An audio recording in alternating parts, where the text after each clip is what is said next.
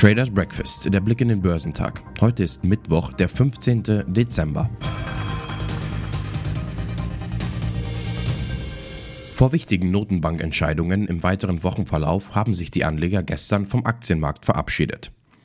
Der DAX gab nach. Auch an der Wall Street geht es mit den Kursen bergab. Im Vorfeld der heutigen Zinssitzung der Notenbank Federal Reserve sind die Anleger an der Wall Street auf die Bremse getreten. Vor allem Technologieaktien wurden verkauft. Auch der DAX schwächelte. Die asiatisch-pazifischen Märkte bewegten sich uneinheitlich vor den wichtigen Entscheidungen der Zentralbanken. Die chinesischen Märkte handelten am Mittwoch verhalten, da die Anleger wichtige chinesische Wirtschaftsdaten verarbeiteten. Der Shanghai Composite lag nahe der Nulllinie und der Shenzhen Component fiel um 0,31 Der Hang Seng Index in Hongkong gab um 0,1% nach. Andernorts wurde der japanische Nikkei nahezu unverändert gehandelt. Der südkoreanische Kospi verlor 0,18%, während in Australien der S&P ASX 200 um 0,7% nachgab.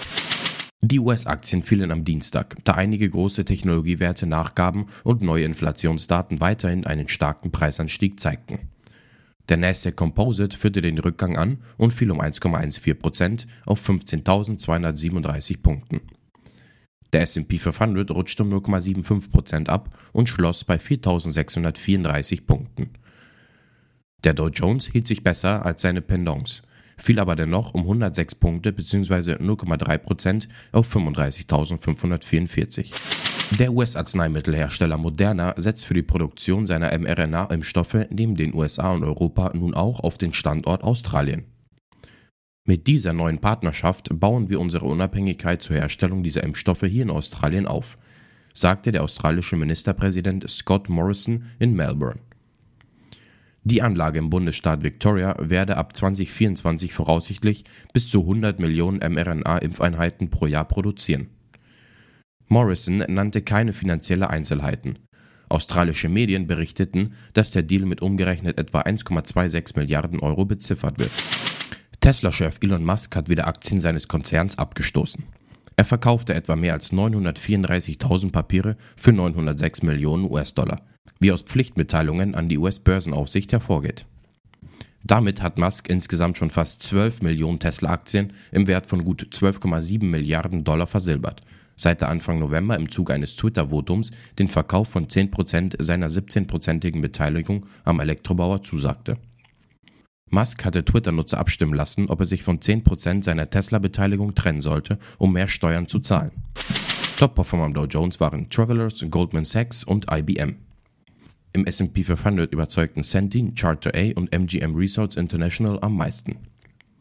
Im technologielastigen NASDAQ 100 legten DocuSign, Charter A und Comcast die beste Performance hin. Ähnlich wie am Vortag hat der deutsche Leitindex auch gestern anfängliche Gewinne nicht halten können und rutschte im Verlauf immer mehr ab. Am Ende schloss der Index bei 15.453 Punkten, ganz in der Nähe seines Tagestiefs bei 15.448 Zählern. Prozentual war dies ein Minus von 1,08 Prozent. Der Auto- und Motorradbauer BMW will künftig noch mehr Autoproduktion im wichtigen Markt China ansiedeln. So soll der Stadtgeländewagen X5 künftig nicht mehr nur in den USA, in Spartanburg vom Band laufen, sondern auch in der Volksrepublik, wie ein Sprecher bestätigte. Die SUV-Modelle der X-Baureihe wurden früher ausnahmslos im US-Werk gefertigt. Mittlerweile baut BMW aber mehrere der gewinnträchtigen Modelle auch in China und etwa den X3 auch in Südafrika. Verheerende Stürme in den USA und Überschwemmungen in Europa machen 2021 einer Studie zufolge zu einem der teuersten Naturkatastrophenjahre. Schon jetzt summierten sich die versicherten Schäden durch Naturkatastrophen weltweit auf 105 Milliarden US-Dollar teilte der schweizerische Rückversicherer und Münchner Rückkonkurrent Swiss Re gestern auf Basis vorläufiger Schätzungen mit. Dies sei 17 Prozent mehr als 2020 und der vierthöchste Wert seit Beginn der Erfassung im Jahr 1970. Zu den großen Marktteilnehmern im globalen Rückversicherungsgeschäft gehört auch die Hannover Rück aus dem MDAX. Top-Performer DAX waren MTU Area Engines, Fresenius Medical Care und Deutsche Bank. Zur Wochenmitte sind in Europa keine wichtigen Konjunkturdaten zu erwarten. In den USA stehen die Einzelhandelsumsätze der New York Empire State Produktionsindex sowie die Import- und Exportpreise an. Am Abend gibt die US-Notenbank Fed die Ergebnisse ihrer Sitzung bekannt.